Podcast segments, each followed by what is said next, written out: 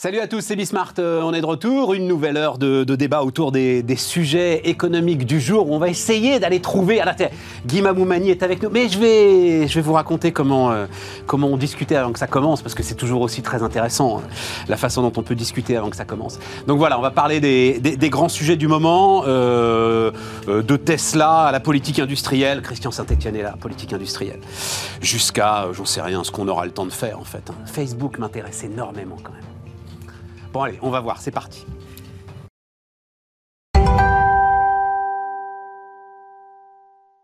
Donc, on démarre.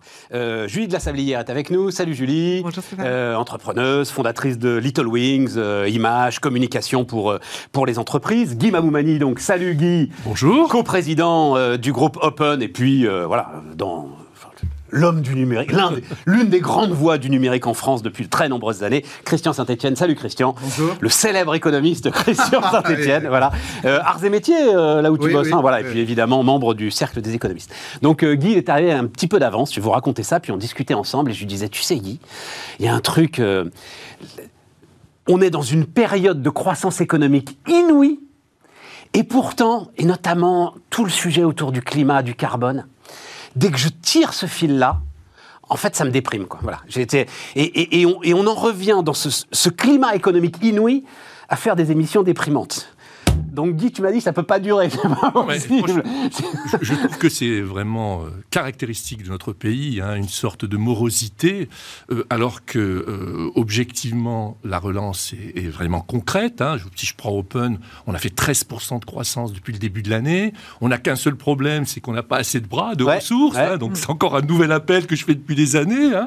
toute la profession du numérique a une dynamique extraordinaire. Le pays fait une croissance formidable le chômage baisse, ben, franchement, on pourrait avoir un peu plus de sourire. Mais Évidemment qu'il y a des problèmes, on ne va pas les, sous-estimer, euh, euh, des inégalités. On se dit c'est un feu de paille. En gros, le grand truc, c'est oui, ok, en ce moment c'est extraordinaire, on a bien chaud, mais c'est un feu de paille. on la et, et, derrière, euh, on a des problèmes insolubles, quoi, à commencer par tout ce qui touche autour du climat. Bah, je ne suis pas d'accord du tout. Donc, c'est des prophéties autoréalisatrices. Hein. Évidemment, si on se dit tout ça, on ne va pas s'en sortir. Hein. Si au contraire, on se dit qu'il y a des choses positives et que l'avenir qu'on nous promet euh, est entre nos mains, hein, c'est ce que je pense, et en particulier grâce au numérique, eh bien, ma foi, je pense qu'on peut changer les choses. Julie, tu es d'accord bah, Toi aussi, tu es à fond engagé, notamment alors avec un certain nombre de boîtes sur la finance responsable et des choses comme ça. Tu as vu les chiffres? C'était la, grande réunion de hier, oui. Euh, Paris Europlace. C'est encore Climate Finance Day, oui. Voilà. Ça a eu du mal à se tenir hier, puisque la matinée a été euh, chahutée. Avec des activistes. Par les Amis de la Terre, etc. qui trouvent qu'on n'en fait jamais assez, etc. Absolument. Mais en même temps, tu voyais la réalité. Je suis tombé de ma chaise, moi, quand j'ai vu les chiffres de la réalité, en fait, des fonds aujourd'hui qui bah sont investis sur du green. Mais c'est ridicule. C'est ridicule. Non, mais bien sûr. Non, mais bien sûr. Donc, euh, alors qu'on parle que de ça depuis je ne sais pas combien de temps. Exactement. Et c'est là où, voilà, il y a un appel à agir. Moi, je vous rejoins assez sur le fait que s'il y a de l'éco-anxiété, il y a, euh, il faut lutter contre ce sentiment-là avant tout. Et il y a d'optimisme que dans l'action, quoi. Sur les sujets climatiques en premier lieu. Donc, que ce soit les jeunes qui dépriment chez eux, il faut leur trouver des moyens d'agir. Il faut que chacun trouve ses moyens d'agir. Pour moi, c'est d'accompagner des clients qui sont dans cette euh, transformation-là, et notamment effectivement la Banque Postale sur la sortie de, leur décision de sortir de oil and gas, des investissements, ça y est. Et hier, c'était la seule question qui était à l'ordre du jour, mais après le rapport de l'Agence internationale de l'énergie, etc. De toute façon, c'était la seule chose qu'attendaient les ONG. C'est ce que le maire a rappelé aussi. Et c'est là-dessus où il y a, voilà, il y a, il y a des efforts à faire quand même. Alors je vais te dire, j'ai, enfin, j'avale votre optimisme, hein, mais alors je l'ai pas là, euh, je l'ai prévu pour euh, demain, mais un petit montage. Euh, assez euh, caustique quand même, mais autour de la Norvège. Donc le Fonds souverain norvégien mm. a annoncé qu'il sortait justement du financement de l'ensemble des énergies carbonées. Vous savez qu'il y a une nouvelle coalition qui est arrivée au pouvoir en Norvège. Au même moment, et qui a dit qu'il relançait voilà, exactement. nouvelle coalition social-démocrate en plus qui arrive. Enfin, je ne sais pas pourquoi je dis en plus d'ailleurs, c'est idiot ce que je dis. Bref, nouvelle coalition qui arrive en Norvège et qui va relancer la production pétrolière pendant que le fonds souverain norvégien, des euh. dont l'argent est le fruit de cette prospection pétrolière, désinvesti de l'Olengas. Tu vois, Guy, que c'est compliqué ah, d'être positif et optimiste dans ces situations-là. la Norvège. Il y a un sujet, voilà, je, je, je vais dire en deux mots. Il faut que nous arrivions à réconcilier la croissance et la responsabilité. Voilà, c'est ça le sujet. Croissance et environnement, croissance et éthique, croissance et numérique. C'est ça que nous devons réussir à faire. Ça ne veut pas dire... Parce que là, ce que tu viens de donner comme exemple, c'est typique. Comment fait-on pour, d'un côté, être responsable, mais de l'autre côté, il faut bien vivre? Exactement. Et euh, Vas-y, Christian. Ce que je regrette, c'est qu'effectivement, on aborde la, question du green euh, uniquement sous forme des contraintes, alors qu'il y a des possibilités de développement euh, colossales. Je donne un exemple. Moi, je me bats, parce que chaque fois que j'ai pu le faire depuis 15 ans, je me bats pour qu'on mette en place une filière d'isolation du bâti en France. Il y a 30 millions de logements. Il y a 8 millions de ce qu'on peut appeler des épaves thermiques, c'est-à-dire des logements euh, qui sont euh, ouverts, euh, enfin, qui, ont un bilan carbone catastrophique. Si on mettait en place une filière pour isoler les appartements, c'est 300 à 350 000 emplois pérennes pour 30 ans, non délocalisables. Nous avons eu des ministres verts au pouvoir nous avons eu, euh, euh, par exemple... Euh, Christian, attends, attends, parce que c'est... En 2012-2014, une, une, femme qui était ministre verte, qui a fait de la politique, mais qui n'a pas lancé cette filière. Les elle se structure. non, non, non, non, c'est pas une question de ministre, Christian. Pour le coup, elle est en train de. Alors, c'est un sujet que je connais par cœur, je travaille, je peux les citer. Il est venu d'ailleurs deux, trois fois, le jeune patron des, éco-isolateurs, qui est aujourd'hui avec 50 millions d'euros de chiffre d'affaires, euh, j'espère que maintenant il doit être à 70, l'un des poids lourds en fait de ce secteur. Il est en train de structurer la filière. Oui, mais... Le problème, non, c'est exactement comme pour Guy et le digital et le numérique. Oui, mais je T'as pas les bras. Non, mais justement, alors il y a les bras, c'est pour, ça, c'est pour ça que j'ai dit structurer une filière. Qu'est-ce que ça suppose une filière? Qu'on structure pour 30 ans Ça suppose de mettre en place des lycées techniques et des euh, formations professionnalisantes qui permettent de former les gens. Donc, euh, si on veut, si on a un objectif d'en former 300 000 d'ici, elles sont, elles sont déjà là. Il y a des places vides, exactement comme dans la grande école du numérique. il y a des places vides. Parce qu'on n'explique pas, d'une part, que ce sont des emplois d'avenir. Ça, c'est le premier point. Mais il y a quand même une action publique. Et pour faire ce que vous disiez à l'instant, il faut une action privée publique. C'est-à-dire que si on veut isoler, c'est pas chacun qui va isoler. C'est on prend ville après ville, parce que ce n'est pas possible de le faire. Hein. donc on va dire, euh, si c'est Paris, on fait le 14e arrondissement, on, fait toutes les rues. Et... Non, non, mais attendez, c'est comme ça. ça, c'est la seule façon d'avancer. T'as un truc qui s'appelle ma prime rénov. Attends, euh, euh, non, mais je pensais pas qu'on allait parler de ça. je pensais qu'on démarrait avec Tesla. C'est chacun qui, qui choisit. Mais c'est excellent. Non, non, mais c'est pas le sujet.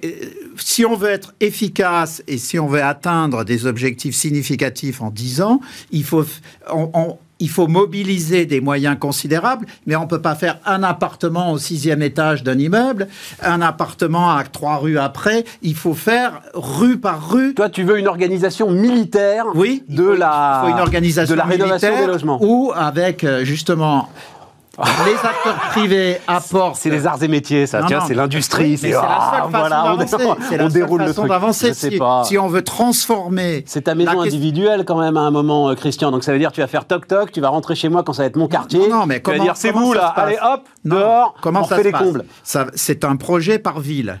La ville décide, bon, euh, on, lance un programme national, les villes s'inscrivent.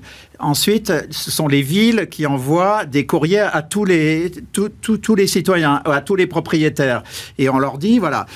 Et ensuite, on fait, euh, si on travaille comme ça, c'est très important, hein, parce que je suis économiste, si vous faites appartement par appartement, l'isolation d'un appartement de 60 mètres carrés, euh, appartement par appartement, c'est 20 000 balles, 30 000 balles, 30 000 euros. Si vous le, si vous le faites de, de manière militaire, pour reprendre votre terme, c'est 5 euh, à 7 000 euros par appartement. Christian. Donc ça permet de, de descendre massivement les prix. Et, et je termine en disant, si c'est une action publique, à ce moment-là, on voit ceux qui peuvent payer payent les 7 000, 10 000 euros par appartement. Ceux qui peuvent pas payer, ben, la commune avec l'État les aide pour réduire peut-être à 1000, 1000 euros parce que c'est voilà. Donc on va pas passer une heure sur la rénovation. Non, non, non, non mais c'est pour dire, c'est pour dire par rapport à ce qui était dit en, en entrée, c'est-à-dire si on veut arrêter de, parce que qu'est-ce qui se passe?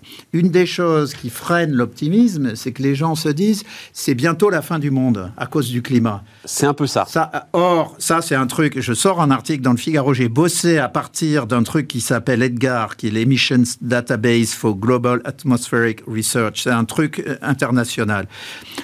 Quand vous écoutez là, vous ouvrez le poste, on vous dit c'est la fin du monde et Premier point. Deuxièmement, c'est l'Europe qui est responsable. Troisièmement, si à l'intérieur de l'Europe, il y a un pays qui est le pire de tous, c'est la France. Non, j'ai regardé les chiffres. Non, non, non, mais j'ai regardé les chiffres. Si, j'ai regardé les chiffres. Si vous regardez sur la base des, des orientations et des décisions publiques qui ont été prises, la France, en 2030, c'est 0,7% des émissions globales d'effet de, de CO2. Mais pourquoi Mais pourquoi Parce, que, qu'on a parce du que tu as du nucléaire et aussi... De l'hydraulique Non, et aussi le sujet qui te tient à cœur, parce que tu as massacré ton industrie. Oui, mais justement... Alors effectivement, c'est assez simple. Si tout est fabriqué en Chine, c'est assez simple justement, de donner on peut réindustrialiser proprement Alors justement, Tesla. Stratégie publique. Alors, c'est ce qui nous amène au sujet que je voulais mettre Parce qu'on ne peut pas être optimiste tout seul dans dans un univers qui est désespérant. Donc euh, il faut des stratégies. C'est exactement, c'est, c'est exactement Kennedy dans les années 60 qui dit qu'est-ce qu'on peut faire ensemble. Christian, il faut qu'on débatte. Allez. Ben, on débat là. Non, ça fait un monologue d'à peu près 9 minutes. Certes intéressant et vivant, mais quand même un monologue. bon, je me tais pour le reste de l'émission. Tesla, Tesla, Tesla, c'est de l'enthousiasme. C'est ce que tu disais, c'est-à-dire c'est on réconcilie euh, croissance et, euh, et green. Et c'est pas un plan d'État, c'est pas un plan militaire, c'est pas un.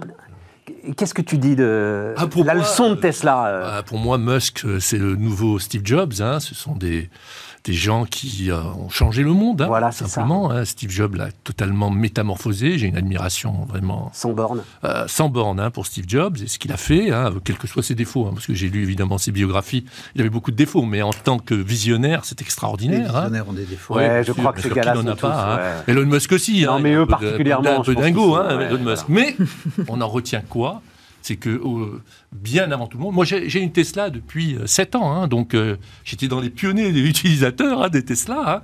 Hein. et ben qu'est-ce qui se passe aujourd'hui? Eh bien, ce sont des fabricants qui courent après Tesla tout le temps, tout le temps. Et quand vous avez une voiture hmm. électrique qui sort, bah c'est la voiture d'il y a 50 Tesla, quoi. Donc c'est formidable et je crois que on devrait s'en inspirer et des concurrents. Julie, tu as dû avoir la même chose que moi en recevant les concurrents dans l'industrie automobile qui nous ont expliqué tellement longtemps qu'ils ne savaient pas concevoir des voitures. Parce qu'au niveau qualité, la Tesla, euh, bon, c'était pas le niveau de qualité qu'on avait dans les standards de l'industrie automobile. Et il faisait des. Voilà, autant il avait des, des fixettes sur sa poignée euh, qu'il voulait exactement comme il voulait, autant les jeux de carrosserie, etc. Euh, un ingénieur qualité de Renault ou Mercedes s'arrachait les cheveux en disant Tombait de sa chaise. Voilà. on ne sait pas concevoir. Après, on dit non, mais jamais ils sauront produire. C'est un métier de produire des voitures. Jamais ils pourront produire. Après, c'était jamais ils vont pourront livrer. Jamais ils vont pouvoir commercialiser. Tu as raison. Il y a eu des jours où Elon Musk mobilisait mais toutes ses équipes pour aller dire les gars, vous allez livrer les voitures et tout le monde se démobilisait pour aller livrer. Et aujourd'hui, de se dire quand même la phrase du patron de Hertz qui commande donc 100 000 Tesla non, Elon Musk et Tesla est le seul à savoir produire autant de véhicules électriques à cette échelle. Le seul. Extraordinaire. Et c'est vrai de fait, c'est le seul qui n'a pas, euh, moi qui ai une petite Renault électrique depuis un certain temps, c'est le seul qui n'a pas de problème pour produire qui n'a pas de problème avec ses semi-conducteurs, parce que lui, il a sécurisé ses supply chains. Alors, pas seulement, d'ailleurs, euh, c'est Herbert Diss, le patron de Volkswagen, qui a expliqué un truc, euh, j'en ai déjà parlé, parce que je l'ai validé avec justement des ingénieurs de Renault lundi quand tu es full digital comme ça, ce que je ne savais pas, tu réécris trois lignes de code et tu changes de composant. En fait, s'il te manque un composant, et notamment un composant électronique, tu peux tout à fait changer le code sur... Extraordinaire. Extraordinaire. Et Herbert Diss l'a dit euh, en disant, voilà, on ne peut pas lutter contre ça. Le patron de Volkswagen, quand même. Le patron de Volkswagen. Mais tu as parfaitement raison, euh, Julie. C'est-à-dire, c'est vraiment ça, l'entrepreneur absolu. Il a, il a résolu tous les problèmes qui se sont posés les, autres, les uns après les autres. Mm. Et jusqu'à son usine en Allemagne, puisque c'est le seul truc qu'on peut regretter, c'est qu'ils produisent pas encore en Europe. Mmh. Mais l'usine en Allemagne va ouvrir alors qu'ils n'ont pas suivi les process habituels, etc. On m'avait raconté cette histoire sur euh, Elon Musk au moment où il devait faire pour la première Tesla, il devait faire les tests de sécurité, donc euh, avec euh, les airbags, avec les crash tests, etc. Et aux États-Unis, ça se fait, c'est vraiment dans des systèmes d'université, dans les universités que ça peut se faire. Et en fait, ils avaient, dans le délai que Elon Musk avait fixé pour sortir sa voiture, ils n'arrivaient pas à faire tous les tests nécessaires. Et à un moment, il est descendu en disant Mais qu'est-ce qu'on peut faire? Elle dit bah, On va quand même pas ouvrir les trucs la nuit. Je dis Mais pourquoi? C'est ça Et en fait, il a passé le coup de téléphone et ils ont fait les tests la nuit pour pouvoir sortir à la date. quoi. Et je pense que l'usine en Allemagne, c'est un peu. Voilà, c'est mhm. aussi cette capacité à faire bouger les lignes et, lever des standards. Christian, on est baba quand même, hein. forcément. C'était et, c'est une image de l'industrie, toi qui es le, défenseur absolu de, la réindustrialisation, une image de l'industrie extraordinaire, extraordinaire, qui fait rêver. Mm. Alors on a quand même des entrepreneurs comme ça en France. Simplement, eux, on va leur dire la nuit c'est fermé. Donc, euh, euh, c'est quand même. Euh, je, rejoins Guy. Guy en disant qu'effectivement, Steve Jobs, quand on prend la révolution du numérique, hein, c'est une révolution globale qui a commencé il y a 40 ans, c'est la révolution de l'informatique en fait. Hein. Elle a plusieurs vagues. Euh, souvent, les gens parlent de quatrième révolution industrielle. On est dans la troisième révolution industrielle de l'informatique, mais une révolution industrielle, ça a des vagues. Et euh, Steve Jobs a été à l'origine de la troisième grande vague quand il a demandé à ses ingénieurs de mettre un ordinateur dans un téléphone. Tout le monde a dit c'est complètement taré et il a réussi. Et, tout le monde sait maintenant, euh, tout le monde le sait, que on a une puissance informatique plus importante dans nos téléphones que les ordinateurs de la NASA pour envoyer l'homme sur la Lune. Donc c'est une mutation. C'est c'est pas une innovation, c'est une mutation. Hein, et la, mutation actuelle étant l'informatique quantique, qui, est encore un facteur 1000 par rapport à l'informatique électrique. Donc, on est dans des vagues de mutation. Et ce qui est très intéressant, c'est que à chaque fois, ce sont des entrepreneurs qui provoquent ces vagues. C'est pas nouveau. Hein, dans la deuxième révolution de l'électricité, ce sont aussi des, des, entrepreneurs qui avaient fait, qui avaient inventé euh, les pour faire les différentes étapes de cette révolution, les transformateurs, les générateurs. À chaque fois, il faut des. Christian, est-ce que ça invalide les plans de relance, ça, ce que tu viens de dire justement Non, mais c'est des entrepreneurs qui se saisissent des révolutions, euh, pas des gouvernements et des plans Alors, de relance. ceci étant, les gouvernements ont un rôle clé pour accompagner sur le plan réglementaire, sur le plan fiscal. Si, si on bloque, si on bloque par la, la, réglementation, euh, on, casse. On casse l'énergie entrepreneuriale. Dans l'histoire de Tesla, euh, c'est quand même intéressant parce que les pouvoirs publics ont été là aussi. Hein. C'est-à-dire à quel moment ils ont été là à, plusieurs moments, en fait, il y avait un article qui était, je crois que euh, c'était qui était sorti, qui était et qui montre qu'en fait, il y a eu beaucoup de moments où on lui a ouvert les portes, où l'administration l'a soutenu, etc. En fait, ce qu'il raconte lui-même, c'est quand c'est grâce à SpaceX, c'est en, en, surfinançant SpaceX à travers la NASA, qu'il a pu sauver Tesla. Alors, c'est ça que je voulais dire, c'est que tout à l'heure, euh, Stéphane, vous m'avez tapé sur les doigts euh, avec votre organisation par, militaire, mon approche militaire, mais en réalité, ce qu'on regarde à travers l'histoire, c'est toujours une action conjointe de l'État et d'entrepreneurs qui hmm. permet de faire des révolutions. Et donc, euh, il faut un État stratège. Quand vous avez un État administrateur, euh, régulateur, bloqueur, vous cassez tout. Mais regardez les, notre exemple, quand même, qui est exactement de même nature sur euh, les vaccins. Ce sont des entrepreneurs, mais aidés massivement par du financement public. Guy, qu'est-ce que tu voulais dire? Oui, non, je voulais dire qu'il y a un programme dont on parle vraiment très peu et je ne comprends pas.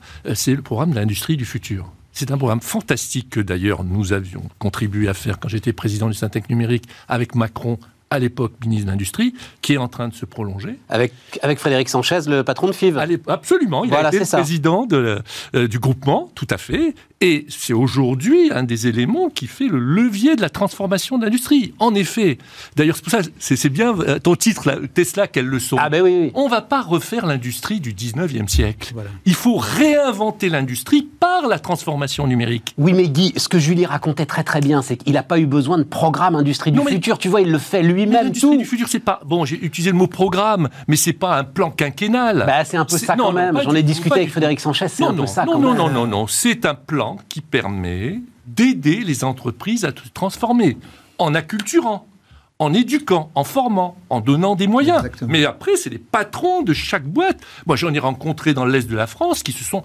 totalement transformé. D'accord. Donc c'est à eux de prendre cette initiative et faire ce qu'a dit Christian, et Julie d'ailleurs, c'est-à-dire que euh, l'État joue un rôle structurant. Mais après, il faut laisser parler les initiatives. Et je crois que ce plan, et bon, alors j'emploie le terme plan si on veut, ce programme. Mais c'en est un. oui, ce programme, est un, mais il, est extrêmement bénéfique. Il joue son rôle. Tu as deux façons de, de conduire l'action de l'État. Il y a la façon qu'on avait traditionnellement en France, c'est des hauts fonctionnaires qui disent qu'on va produire, où on va le produire, avec qui on le produit. Il y a l'autre façon, c'est ce que j'appelle le bol génétique. C'est-à-dire que tu constitues une, une, bouillabaisse où il y a tous les ingrédients du développement économique et les entrepreneurs, ce sont les enzymes qui vont assembler les ingrédients et produire des innovations. Mm. Et c'est comme ça que c'est ce nouveau modèle qu'il faut mettre en place. Et ce que vous évoquez, alors l'administration et le système politique ont énormément de mal de passer de l'un à l'autre, mais je parle sous votre contrôle, je pense que dans les 5, 7, 10 dernières années, on a fait des avancées très significatives dans le basculement de l'État dirigiste mmh. vers l'État euh, soupe biologique qui permet l'essor de ces entrepreneurs. Il y a un autre exemple, hein, c'est France Num, hein, qui est une agence de Bercy, hein, mais qui est totalement autonome et qui est en train de faire un travail absolument incroyable sur les PME, euh, euh, les boulangers. Mais j'en ai fait la promotion. Bah oui, je sais bien, je sais euh, L'année dernière, je suis tombé amoureux de cette agence. Exactement. Ah, mais absolument. Bah, voilà, tout à fait. mais le sujet, ces enzymes dont parle Christian. Et, tout à fait. Mais, mais, le problème, et tu le vis au quotidien, c'est qu'ils ont entre les mains de la poudre sèche. C'est-à-dire que France Num a du pognon qu'ils n'arrivent pas à dépenser parce que tu t'as pas les compétences, parce que les tuyaux sont mal branchés, parce que tu vois, c'est-à-dire tel que tu le décrit, euh, Christian, c'est magnifique quand tu commences à soulever le capot, en fait, ça marche jamais. Tu veux dire qu'on pourrait en faire plus, mais les réalisations, c'est pas jamais. Les réalisations de France Tum, il y en a tous les jours et qui sont formidables. J'ai pas les chiffres là. Euh, il faudrait que je les amène à chaque fois. L'usine nouvelle a fait un boulot formidable sur. Non, mais tu, je sais pas si ça va aller dans ton sens. Je suis dedans. c'est pour ça que je sais. Sur quoi? Eh ben, sur la transformation de l'industrie. Non, non, non, non, non. Là, c'est ils ont regardé les fameux 10 euh, milliards de euh, Le Maire. Tu sais là où on a mis l'argent des privatisations de la Française des Jeux et où on aurait dû mettre euh, l'argent de privatisation d'aéroports de Paris, etc. Et tout. Bref, voilà. Ils ont regardé deux ans après, qu'est-ce qu'il en est? Ah, Sur l'innovation de rupture, là. Sur l'innovation de rupture, sur tout ça, etc. Les chiffres sont anémiques. Pourtant, le pognon est là. C'est-à-dire que ça a été bien géré. France Trésor gère bien. Je crois qu'il y a 250 ou 300 millions, même plus d'euros par an disponibles. À l'arrivée, c'est 600 000 balles qui ont été euh, euh, décaissées pour le plan intelligence artificielle. 600 000 euros, Christian. Stéphane, ça ne fonctionne pas. tu m'as interviewé, j'étais à l'époque vice-président du Conseil national numérique, et je t'ai parlé d'une étude qui disait que 67% des patrons de PME considérer que la transformation numérique était une mode. Et tu m'avais dit, mais ça va pas, je crois pas une seconde à ce truc-là. Et pourtant, c'est le sujet. Il faut d'abord faire de l'acculturation. Si les patrons pensent que le numérique, c'est un poids, c'est des contraintes, eh ben, eh, ils vont pas y aller. Donc, et c'est d'ailleurs le travail que fait France Num très très bien. Mais ça, c'est fini. Enfin, le Covid a, balayé ça quand même. Ah. Euh, ça a progressé. Tu as raison de parler de Covid catalyseur. Voilà, voilà, voilà, Mais ce n'est pas encore euh, bah, la réalité que ça devrait avoir. Julie, un mot là-dessus. Euh, c'est juste un mot, euh, Christian. Vas-y, vas-y, vas-y, pose ta question à, Guy. Ça s'appelle l'école de Xavier Niel. 42. 42, l'école 42, c'est ça que tu cherchais. Oui, c'est ça que j'essaie de chercher, mais il n'y a pas de connexion. mais euh, tu demandes, on connaît, on connaît pas mal de trucs, en fait, Christian. Ouais, bon, je, pense que le principal blocage actuellement, c'est le système de formation. Euh, il, faut, il faut une réforme de l'école primaire parce qu'on a encore toujours 20% euh, des gamins qui rentrent en sixième sans maîtriser écriture, lecture, calcul, comment ils vont faire du numérique. Mais ensuite, tu as l'école 42, ça marche pourquoi l'État ne fait pas une convention en disant euh, sur ce modèle, on va mettre une école 42 dans toutes les préfectures françaises Christian, ça, ça existe. Hein. ça s'appelle la grande école du numérique. Oui, mais elle existe. Mais bien sûr, elle existe, cette grande. Mais bien sûr. Et alors, pourquoi on manque de compétences Mais, parce qu'il faut faire trois fois plus. Voilà, mais je ben, le dis depuis 15 ans. Mais non, parce que les mômes n'y vont pas. Alors, Les mômes n'y vont pas, Guy. Je le sais, je l'ai vu, j'ai travaillé avec eux. Mais il y a combien, il y a combien d'enfants, il y a combien de personnes formées et franchement, attends, attends, moi je veux raconter ça, parce que alors je pensais pas qu'on en parlerait, pardon, hein, mais ça, me passionne. Euh, euh, j'ai été regarder vraiment dans le détail. J'ai vu les vidéos notamment qui sont faites pour essayer d'attirer les gamins sur les formations. Mais il y a des trucs incroyables, formidables, des métiers, mais qu'on n'imagine même pas, qui peuvent être passionnants à faire et qui marient euh, l'amour du quartier, la digitalisation, les trucs de vendeur, etc. Les c'est vide. Alors, les mômes n'y vont pas. Donc, premièrement, euh, il faut que je te rappelle que la grande école du numérique forme quand même près de 10-15 000 euh, jeunes chaque année, jeunes et moins jeunes d'ailleurs. On a besoin de 300 000. Voilà, alors exactement, c'est largement insuffisant, je l'ai répété 500 000 fois. Alors après, il y a le problème de l'attractivité. Donc il y a un travail qui est fait, en particulier par Blanquer, par exemple, par le coding à l'école, de l'école primaire, et ça va permettre de développer. Il y a un travail à faire sur les femmes parce que déjà, si on avait autant de femmes que d'hommes qui choisissaient le numérique, eh bien, ça pourrait euh, en partie euh, résoudre le problème. Donc, il ne faut pas se décourager. Il y a juste un travail à faire. Par exemple, une femme comme Sophie Vigier, qui est la nouvelle directrice de l'école 42, eh bien, elle est allée dans les banlieues. Elle est dingue. Elle est fantastique. elle, bon, elle a fait le boulot et elle a réussi à changer les choses. Donc moi, je suis convaincu qu'on peut le faire à condition qu'on considère que la formation, en particulier la formation des enseignants, c'est la priorité nationale. Voilà, ça devrait être le numéro. Moi, quand on me pose, on me dit si tu étais président de la République, qu'est-ce que tu ferais? Tu doubles le salaire des profs. Mais non, pas du tout, pas du tout. Je mettrais le budget de l'éducation nationale en très très forte augmentation. Et pas que l'éducation nationale, il y a l'acculturation, éducation, formation. Je le répète à chaque fois. Bon, par exemple, c'est assez marrant. Mais... Vous n'avez pas prévu qu'on fasse des programmes présidentiels quand même, les gars, Vous êtes en train de me hacker le truc. Vas-y, vas-y, Christian. Il n'y a pas euh, de CAPES et d'agrégation d'informatique. Ah, désolé, Christian. Mais si, ça vient d'être fait. fait. Justement, ça vient d'être fait il y a un an ou deux. exactement, l'année dernière. Voilà. Alors que la révolution de l'informatique dure depuis 40 ans. Exactement, mais Blanquer, il a débloqué ça. Non, mais 40 ans, ça pas le temps qu'il nous faut. Il y a combien de postes? Alors, il va comprendre. 4, 5, 10 C'est ça, une dizaine.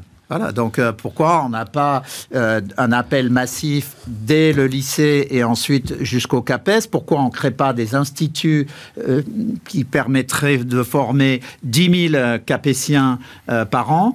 Pour avoir des filières de 300 000, 400 000 jeunes formés à toutes ces technologies. Mais alors, je ne vais pas ouvrir le tiroir que j'ai envie d'ouvrir, que je, je, meurs d'envie, mais parce que euh, sinon on n'est pas sorti. Mais alors, si tu veux faire ça, contrairement, c'est mon nouveau combat, il faut euh, doubler leur salaire. C'est-à-dire, si tu veux attirer des gars qui soient cortiqués, des hommes, des femmes, cortiqués, solides. Tu sais, juste ce truc, hein, euh, Master 2, donc Bac plus 5 hein, pour être professeur des écoles le pire salaire que tu puisses avoir avec un Master 2. Le pire, c'est lequel Oui, les enseignants. Exactement. Je te rappelle que ma... Tu auras 80% du salaire moyen de ceux qui sortent en Master 2. Comment veux-tu construire quelque chose Oui, mais donc il ne suffit pas de doubler, il faut monter de 80 à 100%. Déjà, ça fera une première étape faut pas mégoter. Euh, ouais, mais enfin, il faut penser aux finances publiques. Bon, non, il faut, il faut de la formation. Si tu t'arrêtes au primaire et au secondaire, c'est 6 à 8 milliards d'euros par an, pas plus. Hmm primaire, secondaire. tu t'arrêtes là. Là, on peut y aller, il faut le faire. Stéphane, ça ne suffit pas. Ça ne suffit pas. Il faut bien les payer, tu as tout à fait raison. Mais je te rappelle que j'ai mon épouse qui est inspectrice d'éducation nationale, qui est focalisée sur la formation des enseignants, qui se désespère chaque jour de la disparition ou de la transformation des instituts de formation, par exemple. Ça, c'est quelque chose de complètement dingue. Moi, j'ai bénéficié en tant que prof de maths d'une formation extraordinaire qui n'existe plus. C'est vrai que un prof de maths. Bah oui, et, ça n'existe plus. Donc, ok, il faut augmenter les salaires, je suis d'accord, mais moi, je hmm. mettrais la formation avant. Totalement d'accord. Bon, une pause.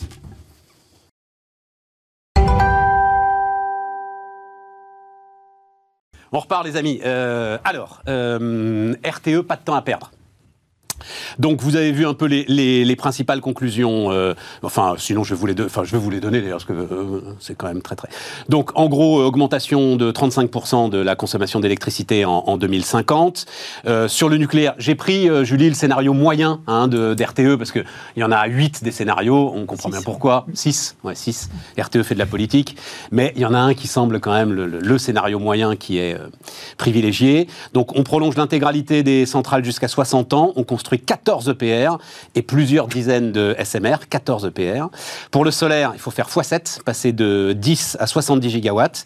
Pour l'éolien terrestre, euh, c'est x 2,5, passer de 17 à 40 gigawatts, plus 10 gigawatts d'éolien en mer. Et euh, ça, ça c'est les chiffres en fait qui circulaient, euh, c'est 1000 milliards d'euros d'investissement sur 30-35 ans, va à 25 milliards d'euros par an. Donc on rajoute à notre doublement du salaire des profs. sauf que là, il y a moyen quand même d'aller tirer de la rentabilité. Julie, qu'est-ce qui t'intéresse dans le, ces scénarios RTE Il y a trois choses. Le premier, c'est un, c'est une base de fait qui est quand même assez intéressante parce qu'on voit bien que dans le débat présidentiel, c'est quand même très compliqué sur ces scénarios de transition énergétique d'arriver, d'avancer, de, créer juste le débat sur une base de fait à peu près partagée. Ça permet d'objectiver le truc. D'objectiver, ouais, et, il y avait besoin de cette mise à jour puisque électrification des besoins. Enfin, on, sait que de toute façon la production électrique va devoir prendre plus de place. Et là, c'est quand même un travail de deux ans, euh, voilà, d'experts euh, reconnus. Et je pense que c'était pour le coup une très bonne idée d'avoir ce, cet élément-là posé dans le débat, euh, dans le contexte où on est, avec la hausse du prix de l'énergie, avec euh, le nucléaire qui a une place dans le débat présidentiel et qui aura une place dans l'élection. Donc euh, déjà, je trouve que c'est un, premier point intéressant d'avoir cette base de fait avec des scénarios posés sur la table sur lesquels on peut débattre. Tout à fait. Le deuxième élément, c'est évidemment l'évolution du mix énergétique. Alors c'est là où on parle de 2050. En réalité, il faut le faire quand même beaucoup plus vite. En fait, il faut le faire d'ici 2030, comme amorcer la, la pompe et de se dire euh, la place, renforcer la, la place de l'électrique dans notre mix énergétique qui est aujourd'hui à 63% carboné et il faut le rappeler. Ouais. Euh, après, il y a un, truc qui est pour moi tellement mortifère dans le débat aujourd'hui, c'est l'opposition du nucléaire et des renouvelables. C'est-à-dire que c'est devenu les frères ennemis alors qu'il n'y a aucune raison. Et ce que dit le rapport, c'est clairement, il faut agir sur les deux, mais il faut agir sur les deux à fond et, RTE, tout RTE qu'il est, il, il, full nuke, c'est pas possible. Voilà. Euh, bah bien sûr. Voilà. C'est de toute façon au mieux ça sera 50% de nucléaire. Donc au moins, au moins voilà, ils, le disent et ça c'est posé. Et c'est un élément où j'espère que ça peut nous aider à sortir de cette espèce d'antagonisme mortifère, de se dire le nucléaire sont contre les renouvelables et les renouvelables sont contre les nucléaires. Et ce qui était la première réaction d'ailleurs de Jadot de Pompili, de se dire. Mais, enfin alors Pompili, elle fait qui est quand même. Mais Jadot, t'as vu, sa première réaction, ça a été de dire n'importe quoi, hop, et il met le rapport à la poubelle. Hein. Ouais. Ouais. Et ça, c'est catastrophique. Et le dernier élément. dans le piège, je pense, en faisant ça. Vas-y, Julie. Et, le dernier élément, c'est euh, c'est quand même le point de départ qu'on oublie de dire dans tous ces scénarios c'est 40% d'économie d'énergie qu'il faut faire. en même temps qu'on met, qu'on pousse le curseur et qu'on investit massivement dans le renouvelable et dans le nucléaire, il faut faire 40% d'économie d'énergie. Même moi, j'étais passé à côté de ça, dis donc. Oui, oui. Ah, et dans, l'hypothèse. En plus, ah oui, oui dans, dans l'hypothèse de base. Dans l'hypothèse de base il y a en plus une efficacité énergétique qui... Euh, de l'ordre de 40%, ils essaient de détailler sur euh, le logement, etc. Mais faire ça, justement, sans casser euh, ce qu'on veut faire à côté sur l'industrie, la relance industrielle, etc. Parce que si, enfin, l'a bien vu, et c'est effectivement l'article de Christian sur la désindustrialisation, faire 40% d'économie d'énergie sans casser notre industrie, ou ce qui nous reste d'industrie, ou essayer de relancer, c'est ça le vrai défi. Alors, sur ce point, c'est un point clé, euh, parce que effectivement, Julie l'a noté, mais ça a été très peu noté. Tous les, tous, les, scénarios, sont faits sur la base d'une réduction de la consommation globale d'énergie de 40%. Même moi, j'étais passé au travers. Voilà, donc c'est le point central. Alors, il y a beaucoup d'interrogations sur cette hypothèse, euh, puisque euh, aujourd'hui, ce que l'on observe, c'est que quand même, il y a une relation significative euh, entre croissance et consommation d'énergie. Donc, la seule façon de s'approcher de cette baisse potentielle de la consommation d'énergie, c'est quand même d'agir massivement sur le logement parce que le logement euh, représente euh, au 40%, moins des émissions d'effet de, serre. Donc, euh, si on peut en plus réduire massivement les émissions du logement de manière vertueuse en créant des emplois de façon massive, c'est un bonus extraordinaire. L'autre point, c'est que il faut quand même garder les chiffres en tête. Alors j'ai été stupéfait, je vous parlais de ce, standard international d'analyse des euh, émissions de CO2 dans le monde à l'horizon 2030-2050. Aujourd'hui, la France, en 2018, c'était 0,9% des émissions de, CO2 dans le monde. En, 2030, euh,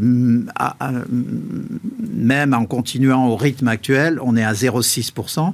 Mais l'Asie, en 2030, plus l'Afrique et le Moyen-Orient, c'est 70%. Donc à un moment donné, il faut aussi qu'au niveau mondial, il y ait un accord pour qu'on avance dans la même direction, parce qu'on ne peut pas avoir les Norvégiens qui relancent la production de pétrole et les Chinois qui ont autorisé 50 nouvelles centrales au charbon. Mais qui arrêtent d'en installer à l'extérieur. Voilà. Leur grande annonce, c'était qu'ils arrêtent de... Mais, mais les Chinois arrêtent de faire des centrales à charbon euh, hors, de, Chine. Mais je rejoins Guy, c'est-à-dire que le point central, Hein, c'est quand même de, comprendre, c'est absolument décisif, c'est que la réindustrialisation, c'est la numérisation et la robotisation du système productif. Hmm. Quand vous dites industrialisation, les gens voient euh, euh, des aciéries, place de la Concorde hmm. ou promenade des Anglais. Hmm. Donc il faut casser cette image. Voilà, l'industrie du futur, d'aujourd'hui et de demain, c'est une industrie totalement propre où vous pouvez manger par terre. Hein. Donc euh, c'est les biotechnologies, c'est tous ces secteurs Donc, euh, et, ce qui est très important, euh, enfin, la, question de la formation est décisive parce que euh, la réindustrialisation, c'est à la fois la réindustrialisation propre, c'est à la fois des filières d'isolation des, logements, mais c'est des filières de formation dans le numérique, dans les biotechnologies, Repartons pas dans tous les domaines. Le, moi, mon sujet quand même autour de ce rapport RTE là, c'est donc effectivement, comme l'a dit Julie, c'est la question nucléaire on a perdu énormément de temps quand même. Enfin, euh, pour que à un moment, effectivement, soit écrit noir sur blanc, ce qui est pour euh, euh, tous ceux qui connaissent un peu le sujet une évidence, c'est-à-dire que oui, il faut construire de nouvelles centrales. Et, je trouve moi qu'on a perdu beaucoup de temps et qu'on a un président qui a énormément manqué de courage sur cette question. On revient, on revient à l'introduction, c'est-à-dire que franchement, dans notre pays, on voit toujours eh bien, la politique du pire. Et comme l'a dit Julie, cette opposition entre le nucléaire et le renouvelable, c'est absolument catastrophique parce que justement ça ne nous permet pas d'avancer. Bon, j'ai le même exemple sur le numérique, hein, où on sait que le numérique est consommateur à 4%, hein, de producteur à 4% de gaz à effet de serre, et donc on a euh, Pitron qui nous sort l'enfer numérique. Super bouquin, mais il est venu là, Guillaume. D'abord, je l'ai lu. Eh ben je lui ai même proposé un débat parce que je trouve qu'il fait énormément de mal. Parce que la façon dont il aborde la consommation du numérique est extrêmement négative. Alors que notre profession est en train de se mobiliser pour devenir responsable. C'est l'inverse qu'il faut faire. Bien sûr, il faut être lucide. Et c'est pour ça que j'ai commencé en disant qu'on était très fortement producteur. Mais on revient à la même chose, c'est-à-dire opposition entre la transformation numérique et l'environnement. C'est exactement l'inverse qu'il faut faire. Et je sais évidemment que je suis extrêmement minoritaire. C'est pour ça que je lui ai proposé un débat. Parce que je veux lui mettre le doigt comme je l'ai fait avec mais Olivier Babot. Mis le doigt sur, quoi Mais tu bah, mis le doigt sur tout ce, que... dit, tout ce que dit Guillaume. Alors, bah, bon, d'ailleurs, allez retrouver euh, l'interview. Il est venu ici. Euh, euh, c'est un gars pour lequel j'ai une admiration profonde parce que, en plus, alors pardon, juste je dis d'un mot, c'est un entrepreneur. Hein. il autofinance tout ce qu'il fait quand même, hein, et c'est un boulot mondial énorme.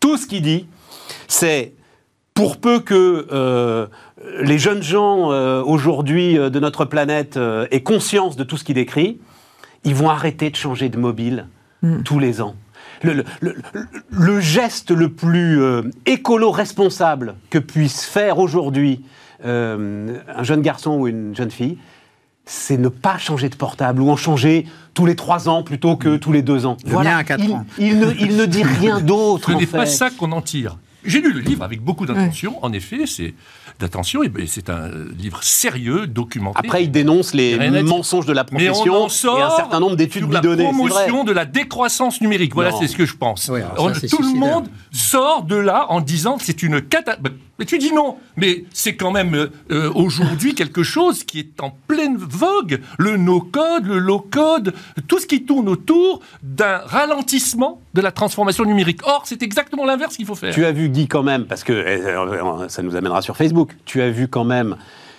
un certain nombre d'études, alors mondiales, donc tu t'es pas en cause, mais montées par la profession, totalement bidonnées comme l'avait fait l'industrie du tabac à son époque, qui sont déconstruites dans le bouquin de manière magistrale. C'est-à-dire, il y a aussi à un moment euh, nécessité mm. d'objectiver ce débat. Voilà, il fait mm. rien d'autre. Oui, il fait rien d'autre. Objectiver le débat en ne parlant que des mauvais côtés du numérique, ce n'est pas rendre service à notre pays. C'est tout ce que je dis. Et d'ailleurs, j'attends oui, lui, il n'est pas là pour rendre service au pays, il est là pour euh, ah, oui, mais... des faits, quoi, pour euh, ah non, faire son boulot. Mais ça, je suis pas d'accord. Nous sommes tous responsables. C'est moi qui suis le journaliste. Quand, on, quand, on, attends, quand tu as euh, une montagne de gens qui t'expliquent les méfaits du numérique, après, ne t'étonne pas que tu n'as pas de jeunes qui ont envie d'y aller.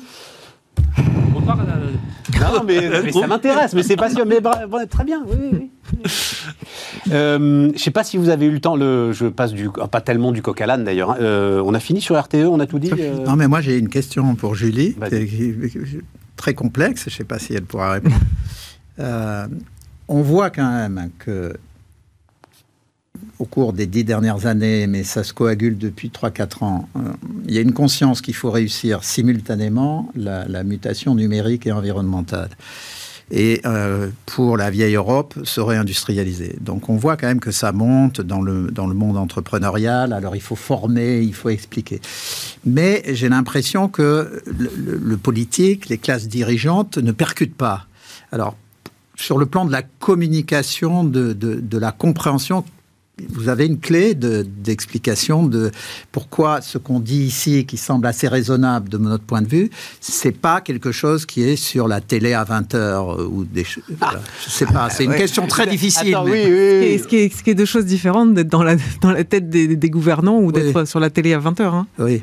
Parce que je pense qu'il y a aussi un sujet euh, de médias pour le coup, hein, sur ces questions-là. Donc, il y a Stéphane ne contre dérapages. Il pas depuis assez longtemps pour euh, se dire, enfin, juste, on n'en peut plus. C'est-à-dire des médias qui, de toute façon, enfin, euh, premier truc, mais qui me frappe tellement, c'est pourquoi on parle toujours que du fait minoritaire quoi, dans ce pays, c'est-à-dire euh, vaccination des soignants. Il y en a 115 000 qui veulent pas se vacciner, on va interroger un de ceux qui veulent pas être vaccinés. Mais, et tout est comme ça, tout le temps. Sur un million deux cent mille soignants. Voilà, non mais toujours. Et c'est tout le temps parler du fait minoritaire, des contestataires du coup et des gens qui, qui souffrent, parce qu'on a quand même toujours une conscience dans ce pays qu'il faut euh, écouter les victimes. Moi, je pense qu'il y a un, il y a un vrai sujet de euh, dans, le, dans le contenu des médias aujourd'hui, et une vraie responsabilité aussi de voilà de parler. Euh... Vous êtes là, hein, les amis. Hein. Euh, c'est pour ça que Stéphane a créé Bismarck. Alors créé Bismarck, non, mais en tout cas ce, cette émission quotidienne où Bien sûr.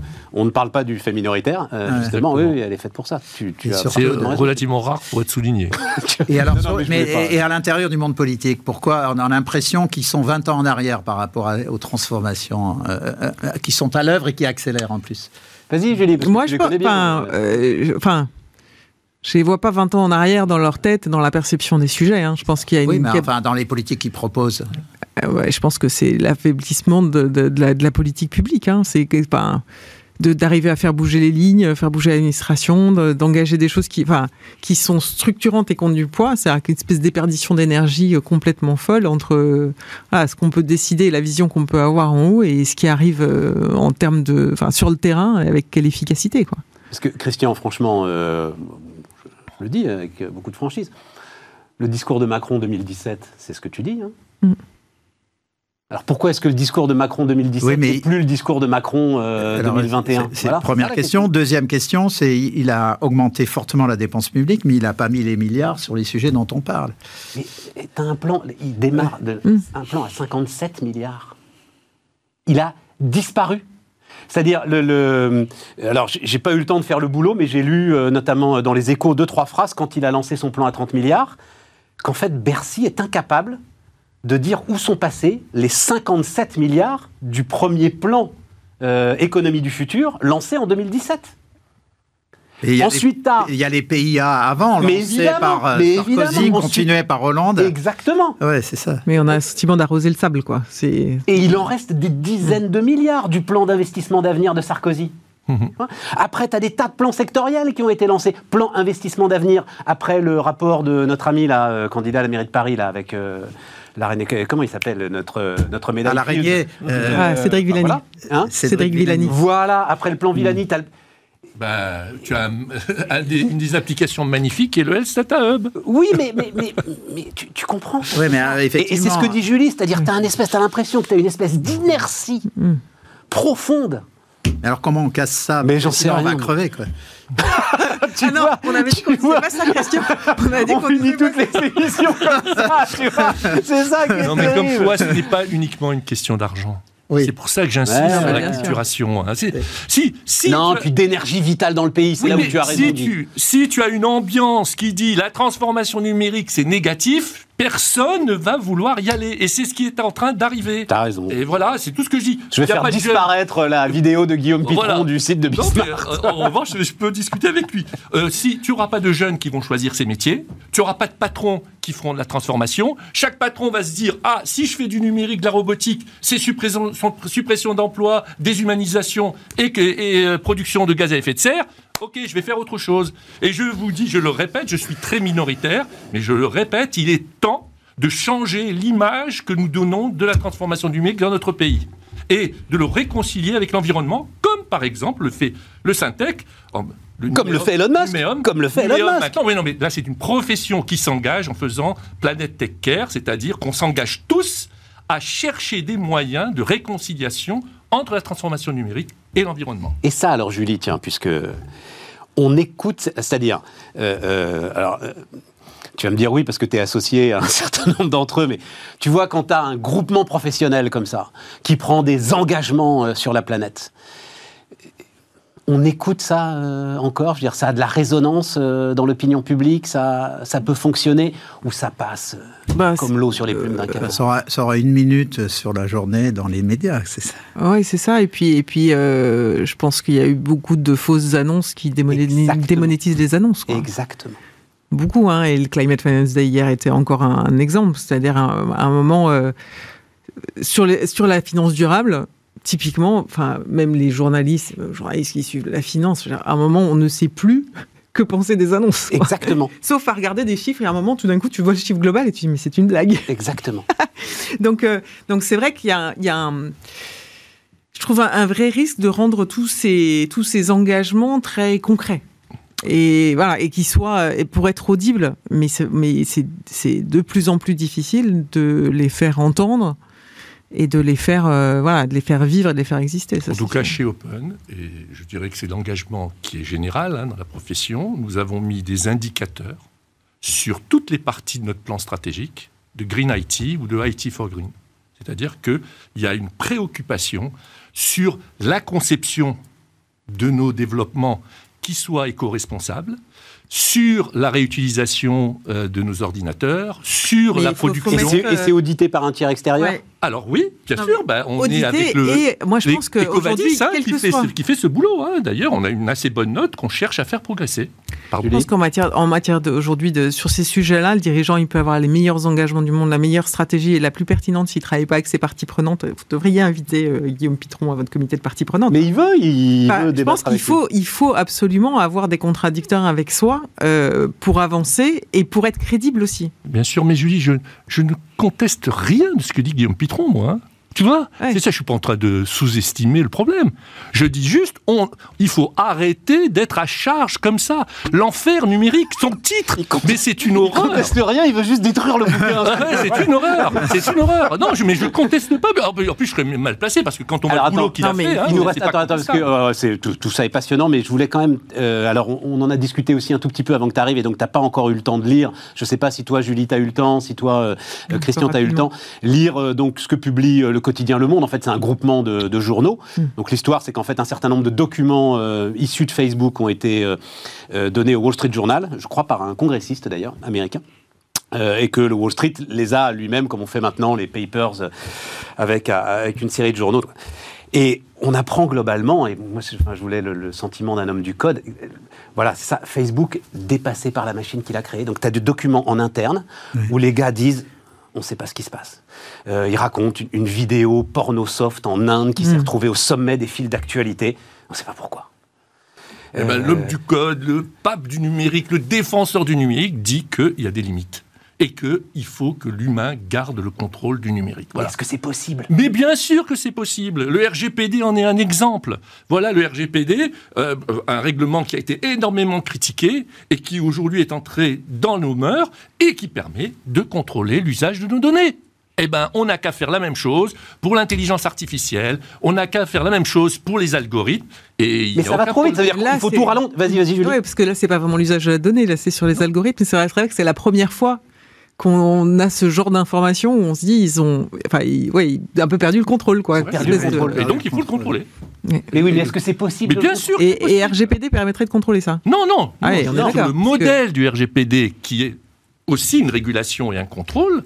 On peut très bien faire la même chose. D'ailleurs, l'Europe est en train de le faire sur l'intelligence artificielle et par conséquent sur les algorithmes. C'est-à-dire que on ne laisse pas cette automatisation euh, euh, débridée euh, et totalement autonome. Je suis contre ça, quelle que soit ma, ma, le, et donc, défense ça veut, numérique. Ça veut, ça veut dire qu'on ne laisse pas des, je sais pas combien, j'ai pas le chiffre en tête, je l'avais pour YouTube, mais sans doute des centaines de millions de vidéos qui sont postées tous les jours sur Facebook. Donc impossible à regarder et à classer par, euh, par des êtres humains. Et donc on ne laisse pas euh, eh ben faire non. ça. Eh ben non. Euh, eh ben on a. Eh ben non. Eh ben je suis pour qu'on régule ça, qu'on contrôle ça, qu'on soit responsable. Je suis le patron de Facebook. Je suis responsable de ce qui s'y passe. Je veux pas laisser n'importe quoi s'y faire. Alors ça va me diminuer mon business. Ah oui c'est sûr. Ça va me diminuer le nombre de mes utilisateurs. C'est sûr. Ok, mais c'est la vie. Il faut qu'on soit responsable. Si on veut justement qu'on ait une transformation numérique apaisée, sereine, euh, équilibrée, mixte, juste, bah, il faut être responsable. Tu disais, Christian, c'est le, c'est le truc qui t'inquiète le plus, euh, Facebook, de l'ensemble oui, des... quand on regarde les, les GAFAM, alors euh, Google, il y a hum, des sur euh, les logiciels derrière, mais enfin, on comprend à peu près le projet stratégique de Google dans la transformation numérique. Amazon, c'est assez clair aussi. Euh, quand on prend euh, Microsoft, c'est clair également. Pour Apple aussi, on comprend de l'extérieur ce qu'ils essayent de faire. La, le seul GAFAM pour, pour lequel on n'a pas de vision stratégique claire, à part le métaverse, qui est le projet annoncé par ouais. euh, Facebook, euh, c'est un, projet stratégique qui est au fond euh, très inquiétant parce que euh, il s'agit pour la, le, Facebook de, de, manager des quantités phénoménales de données, mais sans qu'il y ait de vision claire de, de l'apport qui est fait à la population par euh, ce, ce, ce, cette, cette le, orientation. Le fameux sens. Oui, mais pas seulement. Donné à son action. C'est pas seulement le sens moral, c'est aussi le, le, sens stratégique, ouais. c'est-à-dire quel est le bénéfice net de ce que fait Facebook en fait on voit le bénéfice net de ce que fait Apple, euh, on est pour ou contre, mais on voit le bénéfice net de ce que fait Amazon, on voit pas le bénéfice net de ce que fait euh, Facebook. Donc, euh, de ce point de vue, moi, je vais au-delà de la réglementation. Je pense que c'est un grand sujet de l'antitrust. C'est qu'à un moment donné, il faut se poser la question de l'organisation stratégique de ce groupe et je pense que on a laissé euh, Facebook croître beaucoup trop rapidement et qu'il va falloir, comme on l'avait fait à la fin du 19e siècle, casser l'entreprise pour euh, séparer euh, WhatsApp, pour séparer les Instagram. autres applications oui. et, et, faire en sorte qu'il n'y ait pas de pollution parce que mais même là c'est WhatsApp et Instagram Facebook, la seule machine oui, Facebook ça n'adresse pas le sujet de Stéphane c'est ouais, juste ouais. moi je suis d'accord aussi mais ça n'adresse pas, pas le sujet. son sujet tu sais, tiens, un autre. Au sein de Facebook, ils peuvent continuer, même si. Oui, oui, oui, oui, oui, oui, oui, mais non, mais juste, ça éviterait de polluer Instagram et, de polluer WhatsApp par le fonctionnement de Facebook. Bon, mais ça, ça ne répond pas complètement à ta question. Je, le racontais il y a deux jours, donc pardon pour ceux qui l'ont déjà entendu, mais, mais, ça me fascine. Donc, ce sont, ils font des tests en interne. Encore une fois, hein, ce sont des documents qui sortent de Facebook. Ils créent le profil d'une mère de famille, donc un faux profil hein, d'une mère de famille de Caroline du Nord euh, qui va à la messe, catholique, euh, catholique bon teint, sympathique, etc. Tout va bien. Au bout de cinq jours, au bout de cinq jours, elle se retrouve submergée par euh, les complotistes, Quanon, euh, l'ensemble de ceux, les, les, les ah, Apocalypse, mm -hmm. l'Apocalypse est pour nous, elle arrive. Les évangélistes. Les év donc, et eux-mêmes, ça les effraie. C'est-à-dire qu'en fait, les, les, les, ingénieurs écrivent en toutes lettres que Comme Oui, le nombre, c'est payant. comme le Voilà. nombre de faux comptes, de double comptes, de effectivement, ou sur les abonnés de Facebook, le nombre de personnes qui, en fait, euh, ils sont pas capables de tracer, qui ont plusieurs profils et qui, euh, voilà. Enfin, sur ce, le point que, que tu viens d'évoquer, Stéphane, euh, Guy me corrigera, mais enfin, euh, malgré tout, euh, là, là, on n'est pas dans la boîte noire. Ils, ont mis, ils ont mis des indices Oui, dans, les logiciels Oui. qui font que si tu es catholique de Caroline du Nord, Oui. on va te balancer Oui, tous mais les ils sont trucs dé- mais sur en fait- Ah, ce qui est En fait, intéressant, c'est que c'est truc, des sont notes internes. débordés sont par débordés. Oui, Ouais. voilà, Voilà. c'est ça. Ils n'arrivent plus. Donc, ils expliquent, pardon, hein, je- j'explique tout ça, mais allez le lire dans le monde, c'est incroyable. Mm. Ils expliquent qu'ils ont un certain nombre de sécurités, justement, de coupe-circuit, un petit peu sur, comme sur les marchés.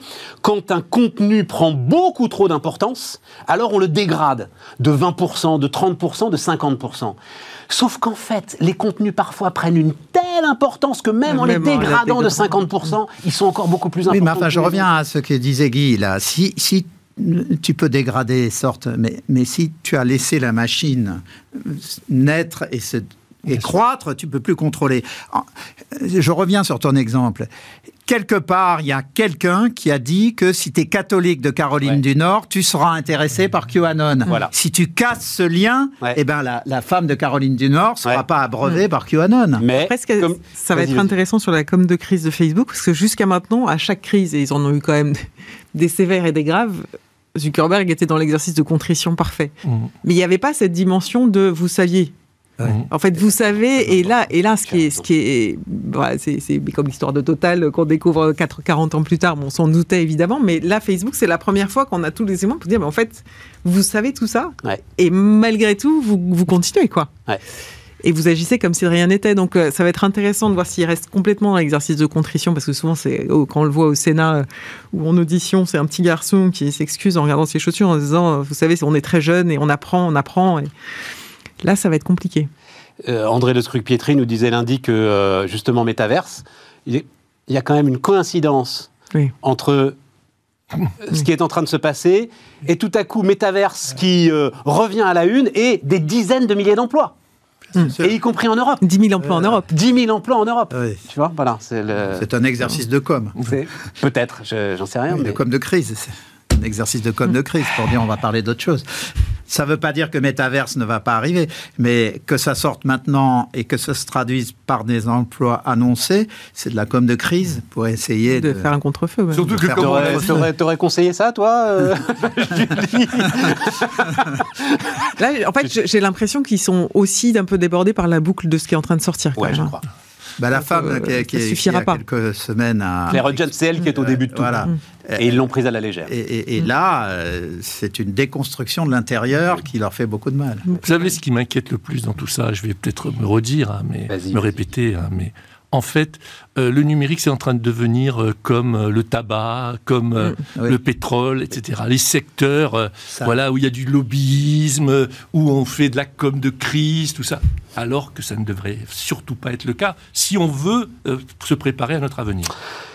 J'ai pas eu le temps de te parler de Thales Google. euh, si c'est- on peut en rajouter aussi, hein non, mais non, parce qu'on est au bout.